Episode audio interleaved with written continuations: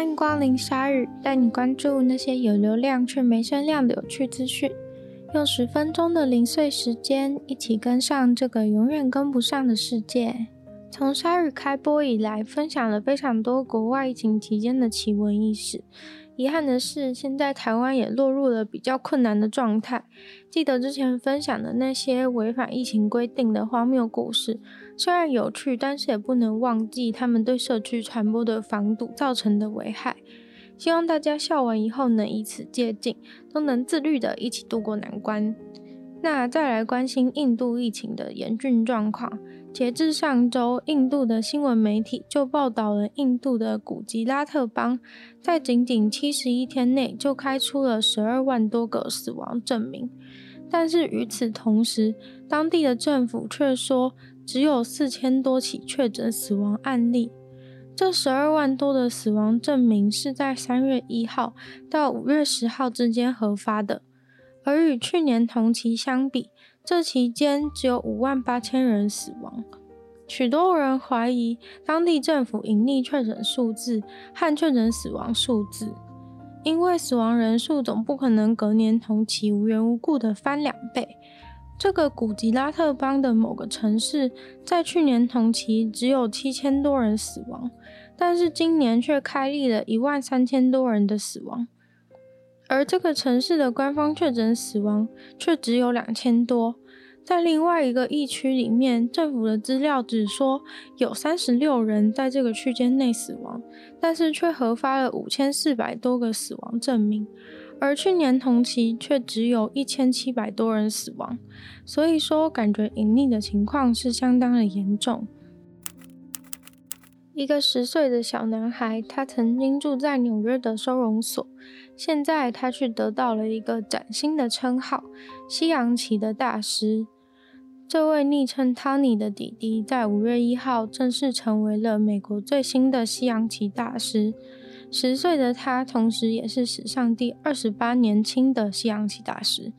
不过，相比出生在一般家庭的孩子，Tony 即使拥有天分，他的下棋之路也并没有那么容易，因为他是一位来自奈及利亚的难民。他对于自己能够获胜并赢得这个大师的称号非常的开心。要得到大师的头衔，他必须要先击败两个高手，一个大师和一个国际大师才行。他每天都要花下课后的十到十一小时练习下西洋棋，才能够获得这个结果。他在二零一九年还住在收容所的时候，就上了美国的新闻头条。那时候，他在相同年龄层的西洋棋比赛当中获得了冠军。汤尼和他的家人是在二零一七年时才以难民的身份移民到美国纽约。当他和家人一起住在收容所的时候，他才在纽约的学校学到了西洋棋。虽然学校有西洋棋的培养课程，但是他的家人没有办法负担学费。不过还好，老师。免了他的学费，在开始学西洋棋的一年内，他就获得了纽约州西洋棋的冠军。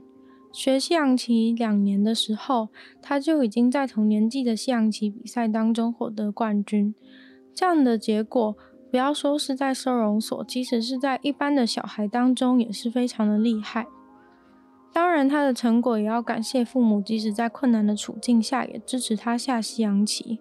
后来，他的父亲也在募资网站上面创了一个账号来为他继续下棋筹钱。在美国网友的大力支持之下，他们已经募到了二十五万五千元美金，将会用来资助他你以后的住宿、法律还有教育的资源。现在，一位宗师教练每周会教他下棋两到三次，这都要感谢网友的帮忙。然而，未来如果要参加美国以外的西洋棋比赛的话，还是会遇到一些障碍。除了昂贵的旅费以外，更大的问题会是因为他的移民申请还在过程中。若是他随意的从美国出境的话，有可能会回不来。不过无论如何，他对西洋棋的爱是不会减少的，而且他还出了一本书，记录了他到目前为止的人生故事。不过他的人生也才刚刚开始，目前的目标就是要成为史上最年轻的宗师，还剩下两年的时间可以打破目前的纪录保持人。工作时间长，在台湾或是一些平均薪资低，但生活水准却没那么低的地方，算是一个常见的社会现象。而疫情造成改变的居家办公这种工作形态，虽然也许在家工作比较舒适，但是工作是否比较有效率呢？工作时间有没有缩短是个问题。工作与生活空间无法切割的话，也在精神上有不好的影响。根据研究显示，工时长是一年杀死十万多人的元凶。这个研究针对全球工时长的人做调查，结果显示，工时长可能会导致人们死于中风或是心脏相关的疾病。在二零一六年的统计数字当中，就有七十四万五千多人是因工时长导致中风或心脏病死亡的。而这个二零一六年的数字和两千年的时候相比，增加了将近三十趴。WHO 也证实，一周只要工作超过五十五个小时，就会对健康造成剧烈的危险。而他们也想努力推动更多保护劳工的政策。通常这种工时长导致的死亡不会那么立即，而工时长的群体有七十二趴是集中在男性，通常是中年或是中老年，而死亡却不会来得那么快，时常是在十年、二十年以后才发生。根据 WHO 的警告，工时长问题最严重的地区就是东南亚和西太平洋地区，而这当中绝对就包含了台湾，当然还有中国、日本、韩国、澳洲等等的国家。结论而言，这个研究的资料涵盖了全球一百九十四个国家，而研究证实了一周工作超过五十五个小时的人，比起一周只工作三十五到四十小时的人，会高出三十五趴的几率在未来的时候中风，还有高出十七趴的几率死于冠状动脉粥样硬化性心脏病，或称为缺血型心脏病。虽然这个研究并不是在疫情发生以后才做的，但是专家都认为疫情导致的远端工作只会造成大家的工时增加。所以，如果之后也要远端工作的朋友们要多加注意了。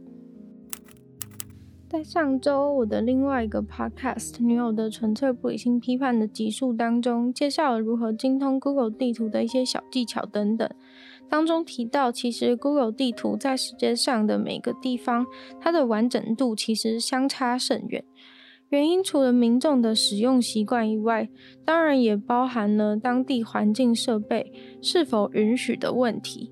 而在辛巴威的话，他们是完全没有街景服务的。于是就有一位男子，他是一个摄影师，他就觉得很难过，自己的家乡辛巴威没有办法在地图上看到街景。起因是他在朋友家跟朋友家人一起用餐的时候，他想要告诉朋友的爸爸自己家住在哪边，但是因为地图上没有街景，很难跟他描述。于是他就开始思考有什么是自己可以做的，希望可以改变这个现况。于是他就跟 Google 的团队联系，借了他们的设备，就开启了他的街景之旅。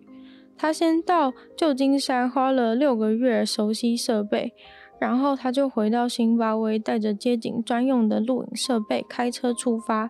途中有经过只能骑脚踏车的小道，还有只能走路过去的沙漠。为了纪念这个特别的旅程，Google 也派出了一个摄影团队，跟着他记录他当街景小天使的幕后花絮。花絮当中可以看到他在到大瀑布的时候，还坐直升机在上面拍。或是在河道当中坐在船上拍，非常的有趣。